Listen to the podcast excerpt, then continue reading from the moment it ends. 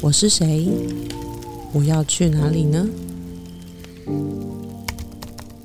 这些答案都在你跟自己的深夜独旅。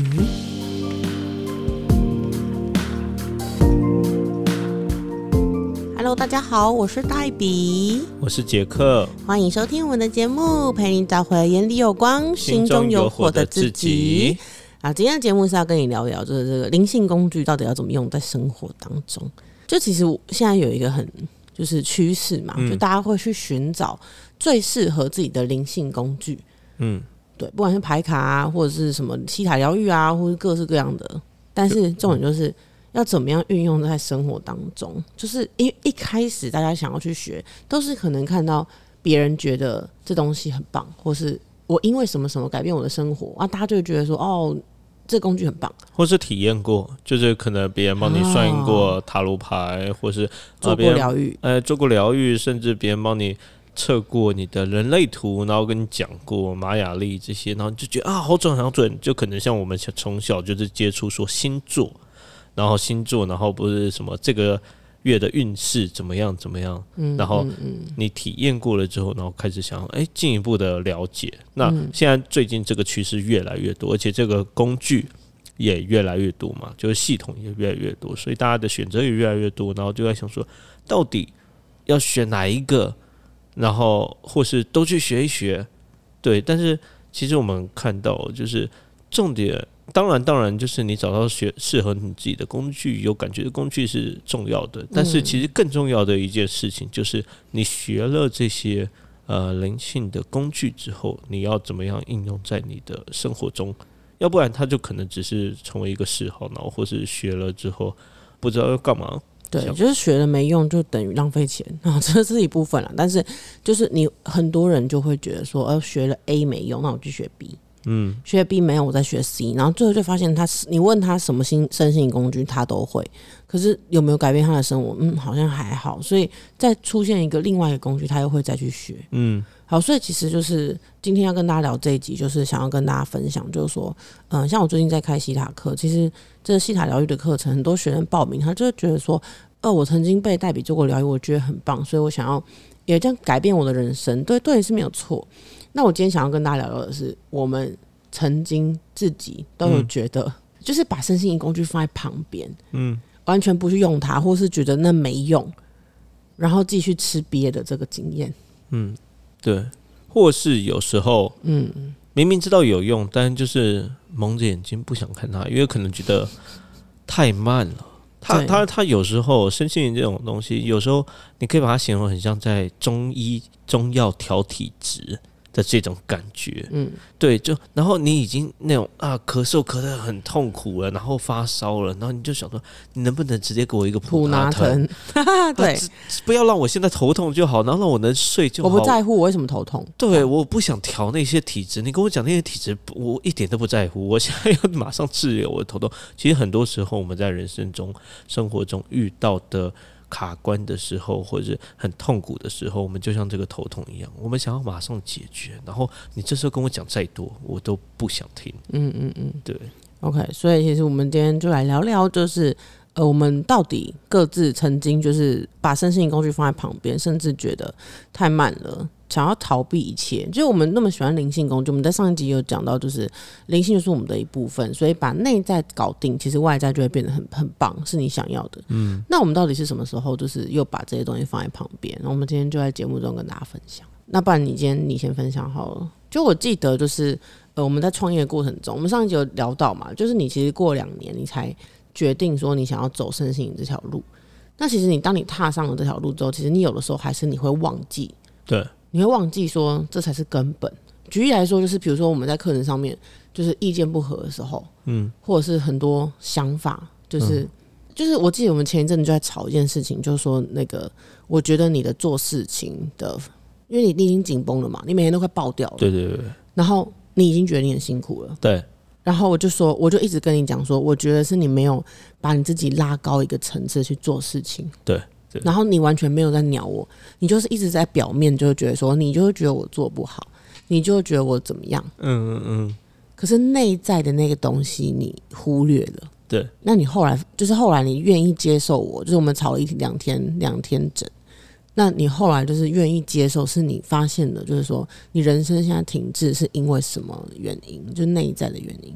其实那种时候，很很多时候，很多时候，就现在回去看都很清楚。然后，但是其实那个状况非常简单，就是当局者迷，真的就是当局者迷。你自己可能在那个状况下的时候，嗯，然后没有没有办法那么的客观，而且我们终究还是人嘛。就算我们接触灵性，然后接触身心那么多，然后那么久，但终究还是人，所以还是会有那些呃情绪，还有七情六欲这样子。所以，其实我记得你那段时间，就是我在跟你讲任何事情，你都进不到心里面。对，就是我那时候比较像是蒙着眼睛，然后我就只想一直往前走。我们那时候就在世界上有一个目标嘛，然后我们想要赶快尽快的达成这件事情。所以在那时候我的状况就是，我觉得。就很像我们刚刚讲的普拿藤，你其他都不要跟我讲那么多，就是我们现在赶快把它搞定，来一颗普拿藤，然后把它解决了，就是去切断所有感觉，你就是把事情搞定就对。对，就是我们先把这个痛头痛的感觉搞定。所以当初那个我就是我先把我们现在目前眼前的这个目标搞定，然后其他都先别讲那么多，其他的等我搞定之后再来说，再来讲。其实你知道吗？这方式也没有不行。嗯，可是我那时候会出手，就是因为我发现你做不出来。对，每天都很忙，很忙，很忙，可是事情都做不完，然后感觉就像呆呆康康的这样子。嗯，最后你是到底是怎么听懂了？就说我们今天讲的就是那个嘛，就是大家不小心忽略灵性。那你最后是怎么发现到底是哪一个层面？就你的这个一切都不顺利，你到底要调什么体质？这个哦。这个应该是被训练有素。好，什么叫做训练有素？我不是说我我那个很擅长什么马上转念灵性工具这个训练有素，不是，而是说就是在我们创业的这三年内，然后我们这种争吵已经大大小小，然后已经那个不胜枚数，不胜枚举哦，不胜枚举，真的是不要乱用成语，不胜枚举。所以其实从我那时候刚一回来的时候，嗯。我们就在吵的，那时候的频率更多啊。然后那时候真的是三天一大吵，两天一小吵这样子。然后就反正就一直吵，一直吵，一直吵。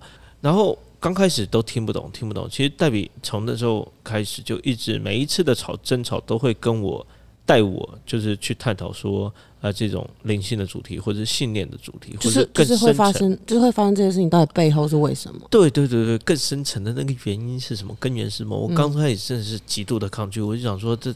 因为这件事情他不会马上听懂，所以我就会跟他讲个三两三小时。可是他是那种 OK 蹦式的贴起来，他说好，那我跟你道歉可以了吧？对对，所以以前的时候呢，以前的时候可能有时候就敷衍他，基本上以前刚开始都全部都敷衍，对，就敷衍，就好好好好，你就别吵，没什么好吵的。然后我下次我下次不会这样了，可以吗？对对对，然后就这样。那当初就是就这样这么多次，这么多次，这么多次之后呢，然后。后来曾经就是越来越剧烈，越来越剧烈，所以我们那时候曾经在创业到了一年多的时候，我们那时候的关系很差，嗯，很差。然后呃，甚至我们那时候分房睡，对啊。然后就是你不要来打扰我的时间，我也不会去烦你，但是不要烦，对对对，离远一点。对对对对对。然后其实事业上也没什么在进展。然后在那时候后来就开始做了一些转变，之后发现，嗯，也是我们上一集讲的，就是。我开始去上那个线下课嘛，就是那个灵性课程的线下课，然后自己在开始接受，然后开始做了改变。嗯，之后在争吵上，然后黛比在跟我讲那些什么信念的问题，然后或是真正根源的问题的时候，哎，我就比较开始能接受了。嗯，然后就开始会往那边，然后去呃跟他在同一个方向或者同一个层次做讨论。所以你说。这一次的争吵，就是后来怎么去理解了？后来怎么去理解？其实就是在这三年的训练有素啊，就是 过去太多次、太多次的经验，就是后来发现，哎，其实。代比的真正在跟我吵的不是那些表层的东西，不是。我举个例子好了，这样大家会比较对对对，大家可能有点被搞懵了。没有，就是比如说像杰克，很多事情他都会，我会请他，因为我们是事业上合作的伙伴，所以我们会分工。那很多事情就是我问他说：“你那个弄好没？”他就会说：“快了，或是还没。”可他会永远不会给我一个时间，那我就会觉得说你现在是怎样，然后我就会主观的认为就是他不上心或什么的。那我跟他吵，他就会我就说你到底有什么问题，还是你不想做了？因为他都不讲出来。然后我就问他说：“你到底为什么？你是不想做了吗？那你可以跟我说这样。”可是他又不知道到底就是你知道吗？不知所云，然后不知道他在讲什么，然后或者是就整个在那边绕圈圈。我就很想要找出他这个模式，他这个做事的方式的背后到底是什么样的模式跟信念在控制着他。然后，但是在吵的时候，因为我问不出，他讲不出个所以然，我就只能一直问他。可是我每问一句，他就会压起来，他就觉得说：“你现在怎样？你现在他停留在表层，他觉得我在讲说他做的不好。”他没有尽力，他没有尽心尽力。可是我在问的是，为什么你每一次做事都是这样？我想要找出那个逻辑跟规律，就是到底是中了什么样的病毒？如果我们以电脑来比喻，为什么这台电脑每次要存档就会坏掉？嗯嗯嗯，我要找到那个规律。可是每次杰克，我只要问他一句，他就会说：“怎样？你觉得我很烂是不是？”然后就你知道，所以你知道为什么要三小时？就是每一次我们都在那个不对的频率上面。然后后来才会发现，说他有一个信念，就是。要吵到就是大概第二个小时一个半或第二个小时的时候，我要一直重复说我没有在说你不好，我没有在说你不好，嗯，而且重复哦，我不是在说你做的不好，我想要找到的是可不可以下一次不要再这样，我想要找到根本的原因，然后一直重复，他才会发现说，嗯，好像是诶，好像你你没有要说我不好，他才会卸下心防来跟我分享说，他到底为什么会这样，然后后来发现就是他内在有一个东西，就是小时候造成的，就他觉得每。一件事一定是接在另外一件事的后面，所以他觉得一定要先怎么样才能怎么样。比如说渐进，呃，或者优先顺序。对，比如说他不写文章，他就觉得说他一定要先把一个课程完全的搞定，弄好了，他已经百分之百完成了，好，他才能去写文章。对。可是，在一开始还没找到这个模式的时候，他就会一直跟我鬼打墙说：“怎样？你不你觉得我没写文章就瞧不起我是不是？”你现在就觉得你最会写文章，我都不会写。哦，应该是说我很努力在做我的课啊。你觉得我没在做事吗？对，就你觉得没？你觉得我没在做事吗？写文章不重要啊。然后他写文章不重要，他就会更勾到我。但我在讲就是能不能同时？对，对，大家不知道听众朋友现在听不听得懂。但总之就是，其实这是这也是我们今天这一集的重点，就是每一件事情它后面一定会有一个行为模式跟你的信念模式。那老天爷让这些让你不舒服、讨厌的事情，甚至是。你会觉得很像鸟事或是狗屎的事情发生在你生命当中，它只是要让你去一直去看见，重复的发生，让你去看见这个模式，然后去改变，你的人生就会变得很很顺利。对，所以就像刚刚黛比讲的，就是如果你的电脑常常宕机或者常中毒，莫名其妙对对中毒那个已经是那个原因了。而是你说滑鼠一直乱动，对，滑鼠一直乱动，或是存档存不了，反正就有一些奇怪的东西，然后一直发生奇怪的状况，一直发生。那重点不是你去硬干，然后就他滑鼠跑到别的地方，或是买一个新的滑鼠，哎，买一个新的滑鼠。重点不是这个，而是你要去扫毒，嗯，找到那个病毒，然后把它清除掉。所以我们在讲的就是每一次在吵架的时候，其实代表真正他在意的就是这到底是什么病毒，对。然后去把它根除，根除以后就没事了。对，可杰克就会一直觉得我在嫌他这部电脑很烂，又老又旧，没用了。这样，他我们就在不同的频率上面。我们要讲的，其实今天这个节目就是在讲说灵性工具要怎么应用在生活当中的这个 part，就是想跟大家分享。其实就是不止杰克，等下会讲我的我的我的我的东西，就是说大家都会在那个你知道灵性就是要冥想，嗯，要下载。要沉浸在光和爱里面，放松，对，放松很舒服。大家对灵性的的想法就是这样，或是虚无，就是无为，大天使的能量，对，爱的能量，温暖。但是其实人生中很大一部分是另外一部分，就是那个嘛，黑白嘛，就阴阳嘛，有好的就会有比较难过的嘛，有阳光就会有夜晚嘛。所以灵性有另外一个部分就是。你的行为模式、你的惯性，然后要让你去改变，这也是灵性的一部分啊。可是我们大部分的人就会在那个痛苦当中，你无法自拔，迷失啊！你会迷失。对我，我还是扮演一个，我我觉得啦，我是扮演一个角色，去让杰克醒过来。如果今天没有我在旁边一直碎碎念他，他可能永远那课就是做不完，嗯，然后也不会去写文章，嗯，就就发现就是为什么我的人生这么不顺遂？我都已经踏上灵性道路，为什么人生不顺遂？对，因为你没有发现后面那个剧本啊，对。很多很多时候，我们都会以为灵性好像只有在好的地方才会出现，好，然后但是常常更多时候，其实灵性开启的机缘，嗯，是在那些你很痛苦的地方，就是是很纠结的地方，那才是你真正可能要开启你灵性的起点或是道路。对，简单来讲，你发烧来比喻，就是说发烧的时候，要么就是退烧药，要么就是你要找到哪里在发烧。嗯所以我记得我有一次很深刻的印象，就是我大学的时候，然后那时候我在餐厅打工，然后我那时候就是餐厅打工，然后你也知道，就是打工越久，你就越重要嘛。然后我就变成了那个类似像小小的领班那种，虽然是工读生哦、可是变成就是小小的一个部分的负责人这样。我就因为那件事情，然后我很专注在工作上面，我就没有去上厕所。你知道，就是会得膀胱炎、嗯。膀胱发炎。嗯。然后我那一次就是去医院看膀胱发炎这件事情，然后因为就很不舒服，然后就医生就开了药让我回家，就没想到我回家就吃了药，然后在睡觉的时候就发现我开始发烧，然后我就想说天哪，就是膀胱炎跟发烧一起来，就太痛苦了吧？我就去耳鼻喉科，就是看发烧，然后是不是感冒还是有其他问题？然后我就跟医生说，就是，然后他就你知道耳鼻喉科，他就会看你鼻腔或是喉咙之类的，嗯然后他就说，嗯，就他没有找到嘛。嗯然后最后他又说，好，那我开退烧药给你吃，你就回去吃退烧药，嗯然后睡觉这样子。然后我就说好，就我就在那边等药的时候，越想越不对。然后我就只想，我就只是想要问他说，那我跟这个膀胱炎的药可以一起吃吗？然后那个护士就让我进入到那个诊间，再问一次医生。然后医生才说：“哈，哦，你是膀胱炎哦，那我不用开药给你了啦。”嗯，他说：“因为你发烧是因为膀胱炎，所以只要膀胱炎好了，你就不会发烧了。哦，所以你不用吃这个退烧药。”嗯但他还是收钱。好，这不是重点。我要讲的就是说，你看，其实重点是这个医生他最后讲的这句话，就是说，其实你发烧是因为膀胱炎。嗯，所以重点就是你多喝水，你赶快把膀胱炎的这个症状疏解了，你就不会发烧了。对，我觉得大家到到到到这边，大家应该已经听懂了，就是说，对对对，杰克他的事业上的不得志，不是因为他做课不好，不是因为他动作很慢，而是他的信念就是为什么一定要把课做完才能写文章？就是他的这个信念，就是他在发烧的地方，我逼他发烧的原因，发烧的原因，嗯所以我逼他去吃退烧药，就是叫他，比如说假设退烧药就是你一一天要给我写十篇。每天要日更，嗯这个是治治标不治本，因为那个本就是发烧的地方，就是他在痛的地方。对，就小时候的记忆让他觉得必须要先做完课程，我才能开始宣传嗯，的这个东西卡住了。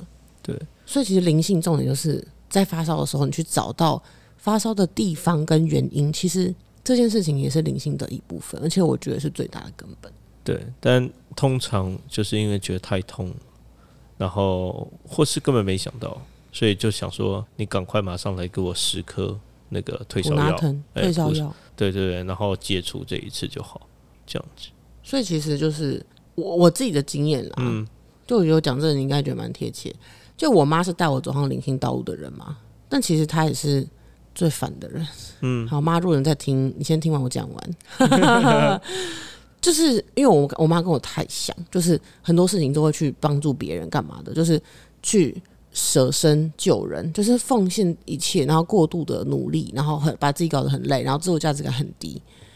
然后我要讲的就是说，我有一次我迷路了，就我们今天讲那个嘛灵性的迷路的过程嘛。嗯有一次我迷路了，就是因为我觉得我妈干嘛一直要弄我，她不会这样对别人，他为什么要这样对我？你记得吗？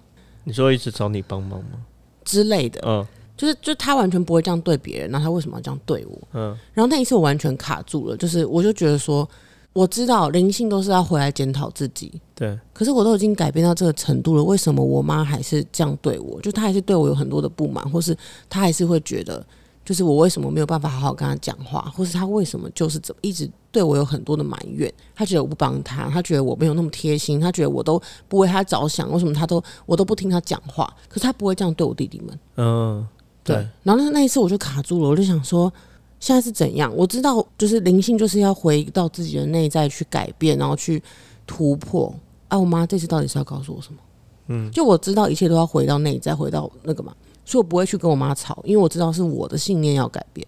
嗯，可完全卡住。对，就是其实大家在学习身心一样哦，就是其实平常的时候我们在学的过程中，那些原理我们都能理解，或是那些运作的过程，然后我们听的时候都能了解，然后甚至在练习的时候都可以，甚至看别人的时候都很清楚。嗯，但是常常就是回到自己的时候，因为我们就是深陷在那个漩涡里面，对，就是当局者迷，对，所以我们我们在那个洞里面，在坑里面，在漩涡里面的时候，我们是看不到全貌的，嗯，对，所以这时候其实要么就是有一个人在你旁边，然后能够提醒你，嗯。然后或是能够帮助你看见那个全貌，嗯。对，要么就是你可能真的得静下来，然后把自己真的抽离、抽离出这个角色，嗯抽离出这个角色。其实很多灵性工具它是有在教这个方式的，就是教你怎么样去抽离这个角色。以旁观者的身份去看待这一切，对，像很多有冥想过程的灵性工具，它其实冥想的过程就是叫我们说抽离这个角色，嗯，然后去跟上师或者是去跟高我，甚至跟宇宙源头宇宙源头。交流，对这个过程，其实就是抽离角色责任，然后到更高维的层次去看我们现在发展的过程，嗯。到底是什么，嗯，然后找出说，哎，这个原因到底是什么，或是现在的状况是什么，这样子。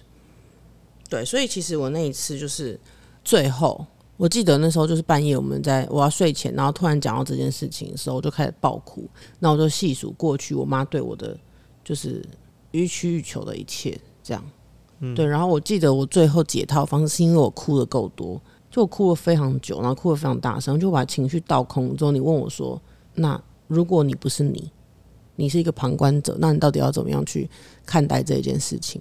然后我才发现，就是 OK，如果这一切都是我创造的，那我可能要去看到，就是内在那个，就是我们讲嘛，就是发烧嘛，我这些哭嘛，很难过嘛，那我去找到那个原因，那原因就是我要去明白一件事情，就是如果今天爸爸妈妈就是这样，那我能不能就爱这个纯粹的他们？然后当我想到这件事情的时候，我就我就放松了，我就不会再发烧了。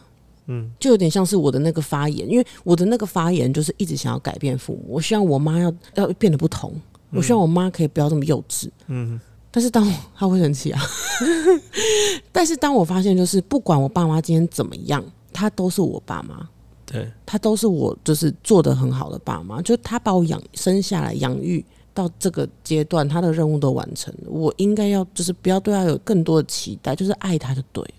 对，所以刚刚有提到一个，就是如果在任何的情况下，你想的只是去改变别人这样子的状况，那其实就是同样是那个状况。就比如说刚刚黛比跟他妈妈嘛，那他如果黛比他那时候坚决就是停留在说他想要去改变他妈妈，但是他妈的角从他妈妈的角度，他妈妈也想要改变他，那这样子两个人就会僵局不下。这种就停留在表面层次在处理。对啊，那这样子就会开始有争执、争端，然后或是就是开始造就非常大的痛苦。所以，很所有的灵性工具，所有的那个申请，其实最终都在讲说，你不是要改变别人，所有的工具都是在教你怎么样去改变你自己，而不是让你去改变别人。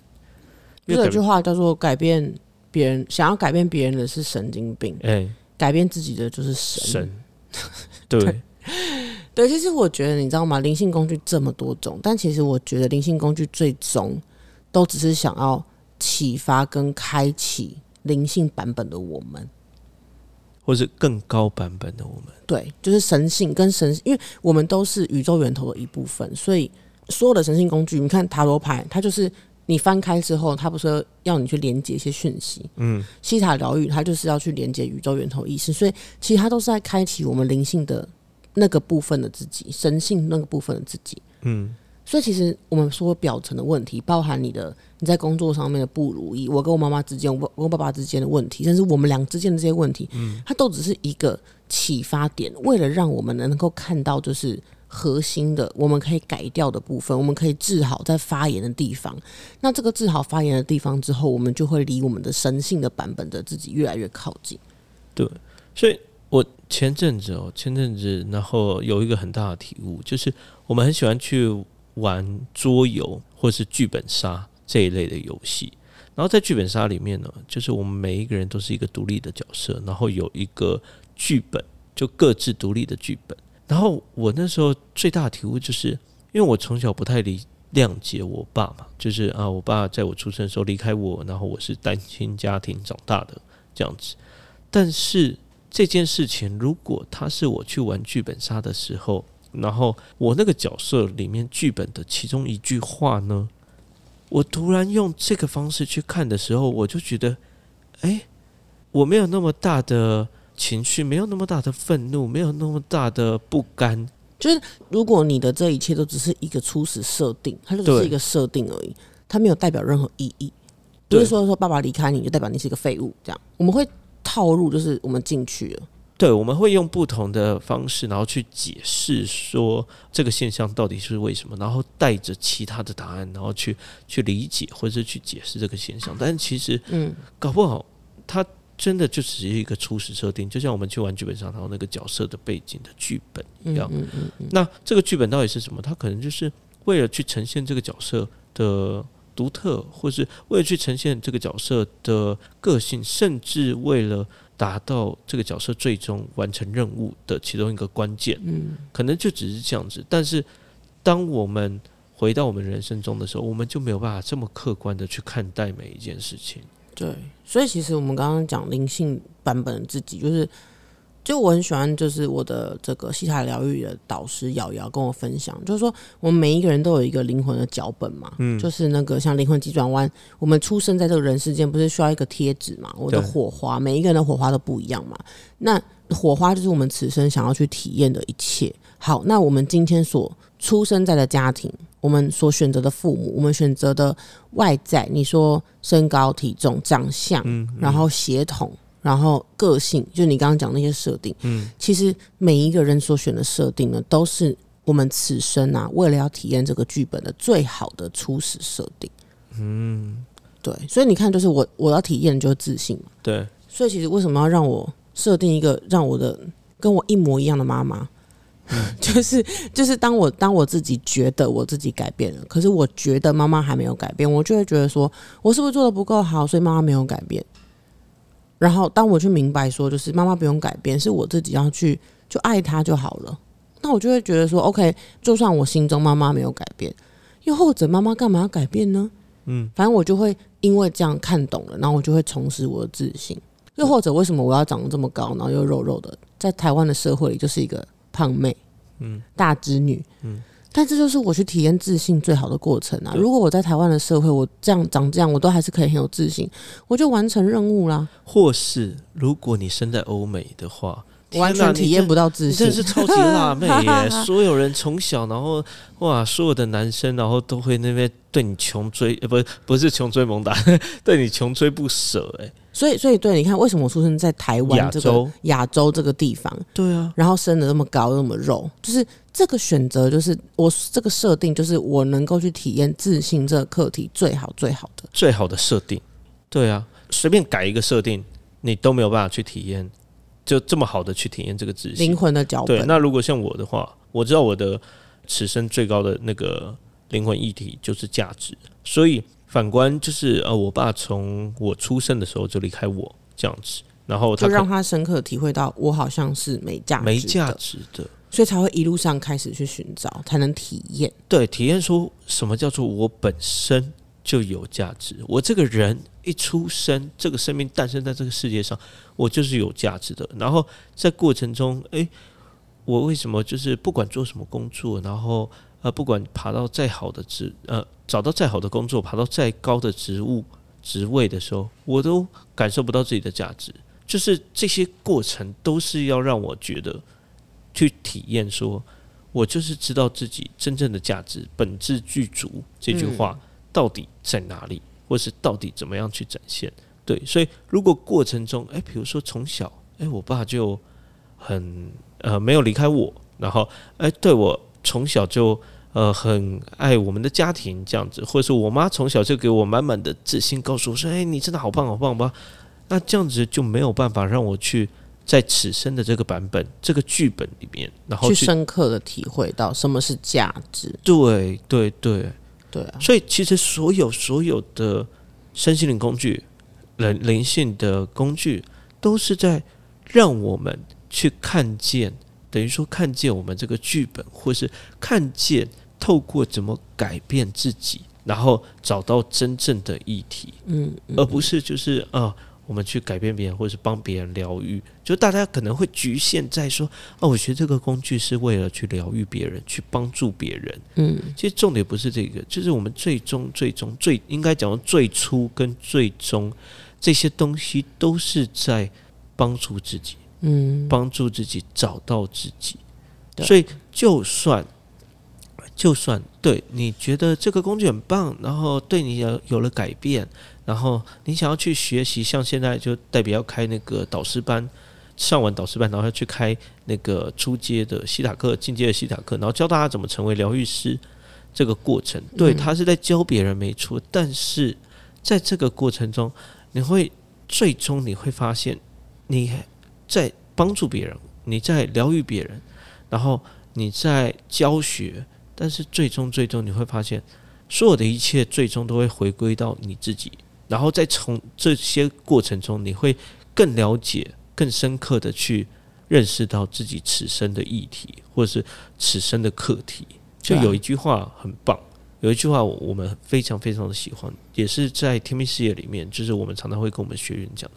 就最终我们所做的，都是在帮助过去的自己。那在帮助过去的自己的这个过程中，你会发现本愿度众生，反被众生度。对。就是你在度众生，在帮助大家的过程中，你会更认识你自己，更知道你此生的目的，然后最终你会发现，所有的一切都是来帮助你认识你自己。嗯，所以其实我们总结一下，就是今天在讲节目，就是说，其实呃，我觉得就是因为不是我觉得，就是我观察以及我跟杰克的成长过程，就是我们在认识自己的过程中，很容易出现的谬误，就是呃，我们会以为。认识自己就是一种探索，然后就是一种哇，发现一些新东西，发现新大陆。但其实探索到黑暗面也是一种新大陆。所以很多时候我们会以为我们是理想中的自己，然后探索到那个黑暗面，发现靠，我居然是这样，然后无法接受，或是会觉得说我怎么还在原地，无法接受。可是那个正是宇宙要告诉你的讯息，它也是自我探索的一部分。所以你探索到那个不好的地方，你要么就把它变好，要么就是接纳不够好的地方。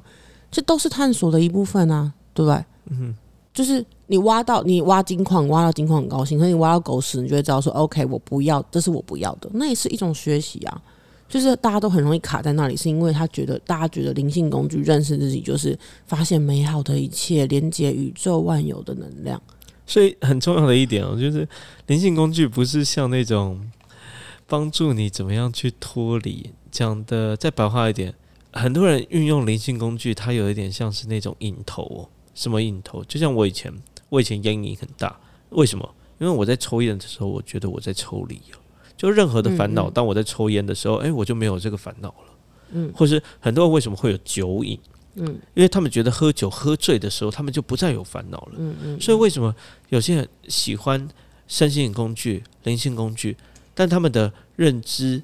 有一点不正确，他们就是把它摆成像好像烟瘾、抽烟跟喝酒是一样的，就是他们在冥想的过程中，他们在运用这个过程中，他们可以抽离，他们可以不去面对这些黑暗面，不去面对这些困扰、难题、议题，然后就直接超脱了，好像眼睛一闭，然后冥想，哎，我就直接到了西方极乐这样子。嗯嗯，其实这是不正确的方式，所以为什么我刚刚讲就是？很多时候就是这些灵性工具啊、身心工具，它或是你开启的起点，反倒才是在你真正的黑暗时，就自然时刻，或是黑暗黑暗面的时候，甚至是呃最低谷的时候，因为你才能真正的去完整的认识自己，然后了解自己，然后甚至是知道此趟来到地球上的这个旅程，然后它是一步一步的前进。嗯，它不是说我的精神。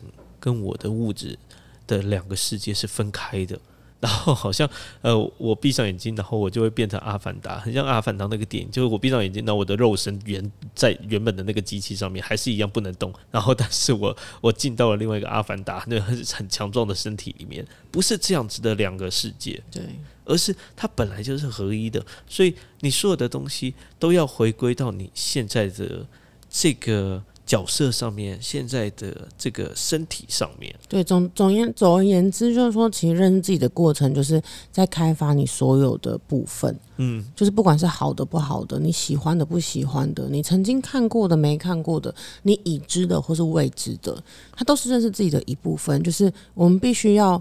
呃，有一句话要知己知彼，百战百胜嘛。你在人生当中到底要怎么样能够去创造财富，创造你真正想要的一切？要怎么样让灵性的工具能够助你一臂之力，就是让你能够，嗯，变成像如虎添翼这样？你本来就已经很棒了，那怎么样可以更好？嗯，就是说透过灵性的工具，然后去看到很多你就算是不喜欢的东西，你都可以把它转换过来，翻转过来，或是我们学习去拥抱。当你能够就是真的跨出那一步、两步、三步的时候，你会发现哦，原来其实我很棒。所以，所以灵性工具它不是要让你变成一个全能全人，而是当我知道，就即便我的个性还是这样很爱哭，或者是还是很有时候很脆弱，可是我会知道说，OK，就是透过灵性工具让我明白，就是这样的脆弱，我才能够走到今天。就是这样子很敏感、很细腻的特质，有时候又很玻璃心，我才能够去感知到学员的玻璃心。就是是因为灵性的关系，是因为就是开始探索自己、接纳自己，我才发现，OK，有一些部分是我要改掉的，有一些部分是我不需要改掉，可是我可以拥抱它的。所以我觉得，就是开始学习灵性之后，你就会知道一件事情，就是一切都是宇宙的讯息。嗯，那宇宙的讯息就会有好的、不好的，你喜欢的、不喜欢的，但是都是为了让你去成就更完整的自己。嗯所以我觉得在灵性，我们不会讲完美，但我们讲完整。嗯，对，就是你完美是跟谁比呢？对，但是每应该说每一个人都是完整的啦，就是完美跟完整的。但是在我们的世俗会觉得完美是一个遥不可及，所以大部分的人我们都会讲完整。对，嗯，所以其实刚刚杰克讲说，就是抽离啊什么的，是不正确，也没有不正确。我们今天节目其实最想要跟大家分享的，就是说，到底要怎么样灵性工具帮助你，可以真的就是你知道。以世俗的语言来讲，就是怎么样真的很有效，怎么样能够真的就像杰克从荷兰回来三年，然后我比他早开始我五年，我们在三年五年内就可以创造出我们真正想要的事业。这件事情是我们真的是透过灵性的修炼，然后去改掉很多自己的那种内在的很陈旧的那种古老的模式。嗯，对，像比如说我就是那个嘛，要透过拯救别人才能成功。嗯，但很痛苦啊。所以我后来就放下，就是我不用拯救，而是我启发他，对方想要他就会来，那我就不用再拯救了。所以我的学生就会越来越多啊。因为以前如果要拯救的话，不能太多学生嘛。对我就是以前一定要透过比较才知道自己有价值，才知道自己是成功的。嗯，对。但脱离了这个比较竞争之后，我才发现我真正的价值就是我本具足。嗯嗯嗯，对。对啊，所以其实今天节目就是要跟你分享，就是说，其实，在灵性的成长过程当中，就是难免会遇到忘记、迷路了，就是因为会忘记说，天哪，我真的这么痛苦，真的是学习灵性真的要带给我的吗？可是想跟大家分享，就是说，其实你要发现，就是真的，不管你喜欢的、不喜欢的、舒服的、不舒服，那都是宇宙的讯息。所以，当你不舒服的时候，你可以思考一下，就是那我要怎么样才可以变得舒服，或者是。到底他要告诉我的是什么？所以呢，就是呃，如果你很喜欢这一集的节目呢，希望你也可以，如果你有在社群上面分享的话，也可以 take 我们。对，然后呢，就是你可以订阅我们，我们会持续的跟大家分享，就是不管在事业方面、认识自己的方面，或者是灵性的方面，都会持续的跟大家分享。好，我们今天节目就到这边，那我们就下一集节目见喽，拜拜，拜拜。